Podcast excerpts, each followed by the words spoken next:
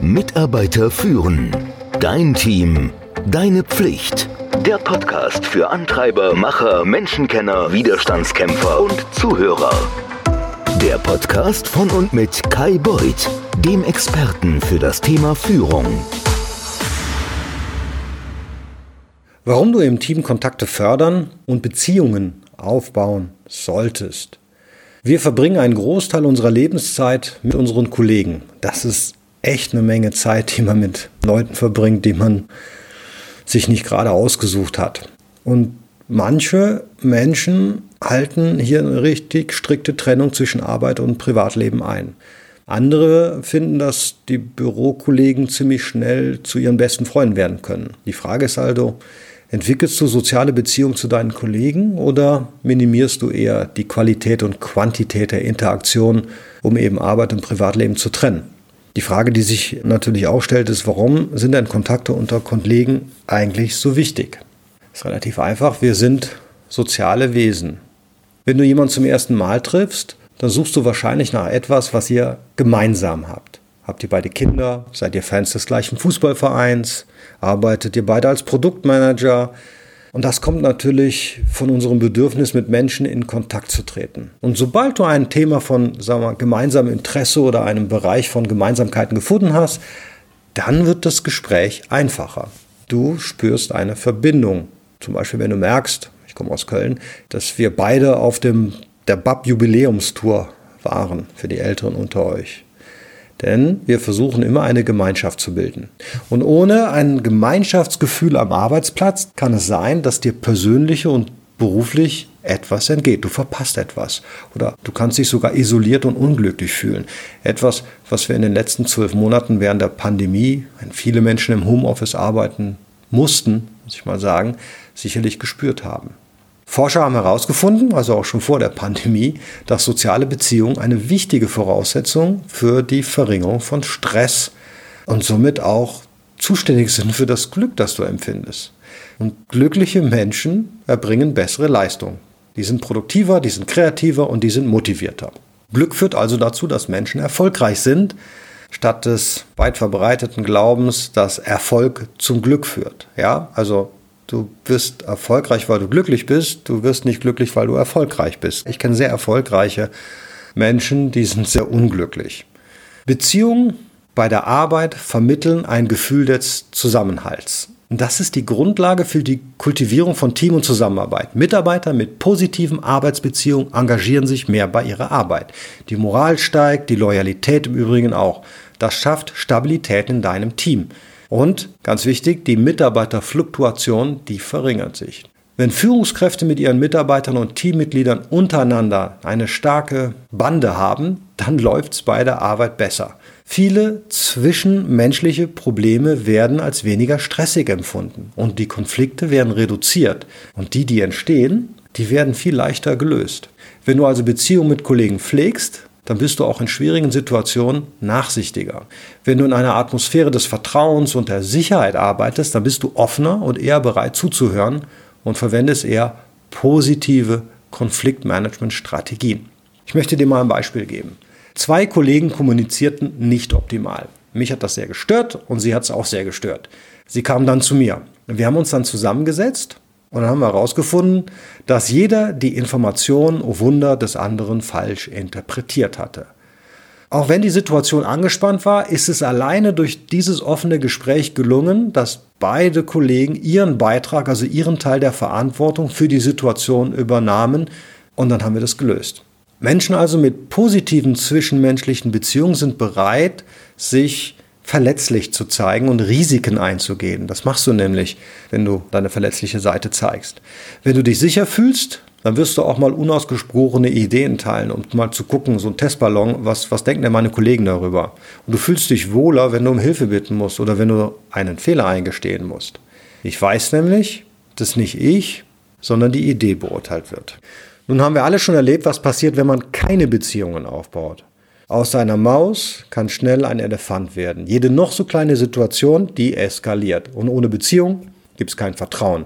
Keiner geht die sprichwörtliche Extrameile, um zu helfen. Und niemand riskiert in einem Meeting eine von der Allgemeinheit abweichende Meinung zu vertreten. Als Führungskraft hast du die Aufgabe im Team, die Beziehungen zu fördern und natürlich auch selbst Beziehungen aufzubauen. Die Beziehung muss stark und gut sein, sonst kommen deine, deine Mitarbeiter nicht mit Problemen zu dir und die geben dir kein Feedback. Sie werden nicht deine Führung annehmen und sicherlich werden sie keine Höchstleistung erbringen wollen. Du brauchst auch eine gute und starke Beziehung untereinander, also zwischen den Teammitgliedern, denn da wird ja die Arbeit erledigt. Und die Mitarbeiter arbeiten nicht nur mit dir, sie arbeiten natürlich auch direkt miteinander. Und je mehr das Team sich untereinander verbunden fühlt, desto besser wird die Leistung sein. Das ist eine Herausforderung. Was eine exponentielle Kurve bedeutet, das wissen wir jetzt seit der Pandemie alle. Sobald es zwei Kollegen gibt, sagen wir du und ich, haben wir eine Beziehung. Jetzt kommt die dritte Person hinzu und jetzt gibt es schon vier Beziehungen. Du und ich, du zu Person 3, Person 3 zu mir und wir drei zusammen und so weiter. Und das sind dann irgendwann eine Menge Beziehungen, die es zu führen gilt. Man kann natürlich keine perfekten Beziehungen zwischen allen orchestrieren. Das geht nicht. Aber man kann Gelegenheiten herbeiführen, wo das passiert. Vielleicht machst du dir Sorgen, dass die Grenze zwischen Chef und Freund verwischt wird. Aber ein Freund zu sein ist nicht das gleiche wie eine persönliche Beziehung zu haben. Eine persönliche Beziehung zu haben bedeutet, dass du jemanden als vollwertig akzeptierst und der dich im Übrigen auch.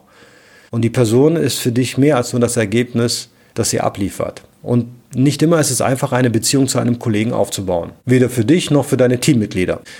Du musst deinem Team helfen. Du als Führungskraft solltest nicht der Dreh- und Angelpunkt aller Beziehungen sein.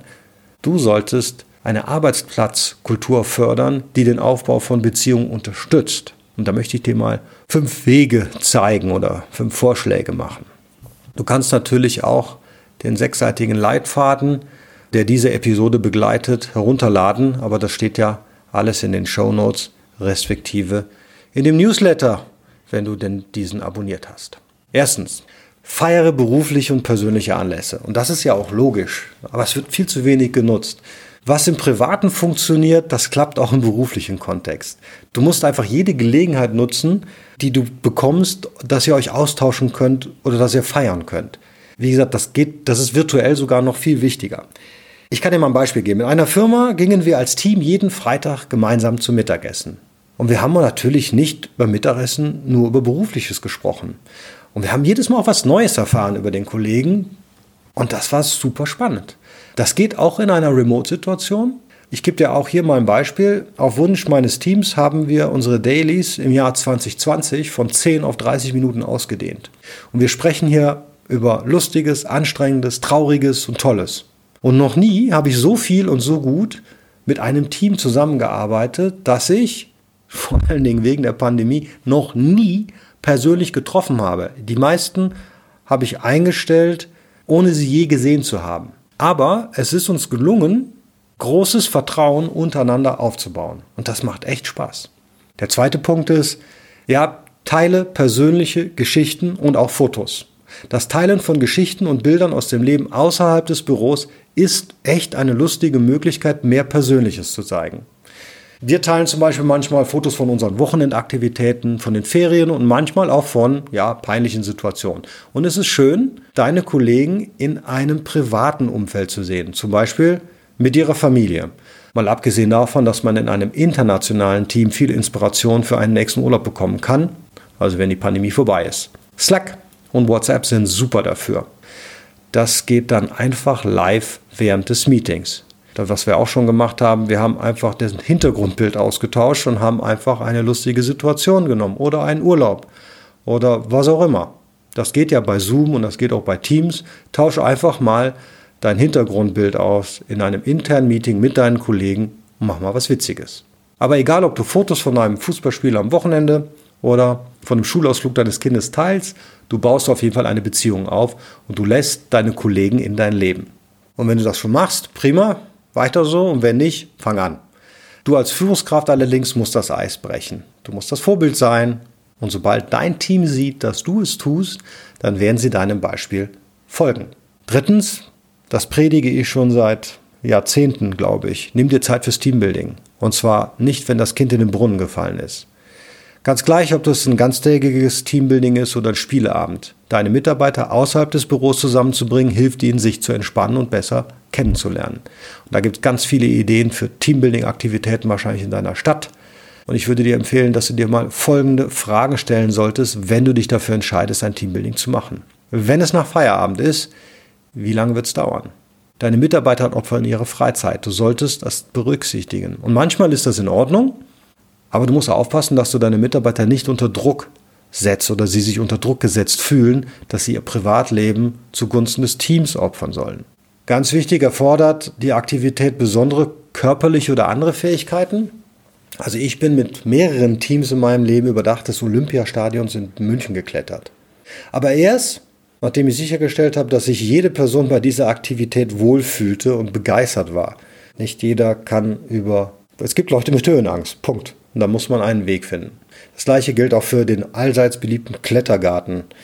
Das ist nicht für jeden geeignet. Und das musst du dir bewusst machen und das müsst ihr als Team entscheiden, ob ihr das machen wollt und was macht ihr mit denen im Team, die das nicht machen wollen, ohne dass sie sich ausgegrenzt fühlen. Man kann mit einem Team in einen Klettergarten gehen. Ich habe das schon mit 60 Mann gemacht, einen ganzen Tag lang und einige sind nicht hochgeklettert sondern sind unten geblieben und die hatten den gleichen Spaß. Man muss sie halt integrieren. Also das geht schon, aber du musst es halt vorher wissen und du musst ganz, ganz doll darauf achten, dass die sich nicht ausgegrenzt fühlen und dass es nicht so kommt, komm, einmal hoch, ist so hoch nicht, Feigling. Das darf nicht passieren. Wenn du ein virtuelles Team hast, dann ist so ein kompletter Betriebsausflug schwieriger zu organisieren. Manchmal ist es sinnvoll, sie alle ein paar Tage einfliegen zu lassen. Und wenn das wie im Moment nicht geht, ich kann empfehlen, virtuelle Weinproben, virtuelle Dinners, gemeinsames Kochen oder auch ein Gin-Tasting empfehlen. Nach Wein und Gin sollte aber der nächste Tag kein Arbeitstag sein. Und ich spreche da aus wirklich leidvoller Erfahrung, weil du dir nicht vorstellen kannst, das kann viel lustiger sein. Und wenn du natürlich den Spaß hast, dann schlägst du einfach über die Stränge. Aber alle solche Aktivitäten stärken das Gemeinschaftsgefühl. Ich habe noch nie erlebt, dass es anders war. Viertens, bringen das Team über arbeitsfremde Themen zusammen. Ja, nicht berufsbezogene Themen können den Horizont des gesamten Teams erweitern. Oft war ich schon Teil eines Buchclubs. Bücher geben deinem Team etwas zum Reden und Nachdenken. Und zwar über andere Themen als die Arbeit. Die Arbeit der Bücher, die euer Team auswählt, kann variieren. Nicht jeder muss jede Seite lesen. Die Prämisse ist weniger, dass deine Mitarbeiter den Inhalt konsumieren, sondern vielmehr, dass sie Zeit eingeplant haben, um darüber zu sprechen und voneinander zu lernen. Oder ein Lunch and Learn. Das geht auch bestens virtuell oder hybrid. Lade dir Gäste von außerhalb ein und lass sie ihr Fachwissen oder ihre Leidenschaft teilen. Dabei gibt es Pizza und die Teilnehmer an anderen Standorten oder im Homeoffice wählen sich per Video ein. Das klappt wunderbar. Sowohl Buchclubs als auch Lunch and Learns sind eine äußerst gute Wahl für virtuelle Teams, da die Teilnahme nämlich für alle einfach ist, ohne physisch vor Ort zu sein. Und der fünfte Punkt ist, das klappt immer, überrasche dein Team gelegentlich mit irgendwas, was Besonderem. Nichts ist so wichtig wie ein aufmerksames, unerwartetes ja, Geschenk. Vielleicht spendierst du deinem Team nach einem besonders aufreibenden Projekt oder einer extrem stressigen Woche mal ein Mittagessen. Oder wenn du in Urlaub fährst, bringst du eine Schachtel mit besonderen Leckereien mit. Das habe ich schon oft bei Fastly im Londoner Büro erlebt. Leckereien aus aller Herren Länder. Das ist übrigens auch eine Gelegenheit, über Urlaub zu reden. Ist dein Team remote? Schick ihm einfach die Leckereien per Post. Check doch einfach mal, ob es an Ihrem Wohnort ein cooles Restaurant oder ein Café gibt und dann kauf einen Geschenkgutschein. Und dann schauen wir, was passiert. In Beziehungen zu investieren ist immer eine gute Idee. Was auch immer du machst, um deine Beziehungen am Arbeitsplatz zu fördern, mach es konsequent. Das geschieht nicht über Nacht und ein Event oder ein Teambuilding, das reicht nicht. Und schon gar nicht, wenn du immer dieser, diesem Reflex verfällst, irgendwas läuft, läuft schief, die Leute sind sich nicht einig, ich mache jetzt mal schnell ein Teambuilding und danach ist es gerichtet. Das ist ein Prozess. Wie bei einer Freundschaft musst du ständig in eine Beziehung investieren, sonst verkümmert sie. Und wenn neue Teammitglieder hinzukommen oder andere weggehen, dann werden neue Beziehungen entstehen. Der Aufbau von Beziehungen muss ein Teil deiner Team-DNA werden. Davon profitiert das gesamte Team. Und nebenbei wirst du eine Menge Spaß haben. Es lohnt sich also. Und denk dran, den kostenlosen Mini-Leitfaden erhältst du wie jede Woche mit dem Newsletter. Abonniere meinen Newsletter, um Episoden, Artikel und den Mini-Leitfaden kostenlos in deinen Posteingang zu erhalten. Den vollständigen Newsletter, den gibt es immer einzeln für 6,99 oder viel schlauer im Monatsabo für 4,99 Euro im Monat. In diesem Sinne, viel Spaß beim Beziehungen knüpfen. Mitarbeiter führen. Dein Team. Deine Pflicht. Der Podcast für Antreiber, Macher, Menschenkenner, Widerstandskämpfer und Zuhörer. Der Podcast von und mit Kai Beuth, dem Experten für das Thema Führung.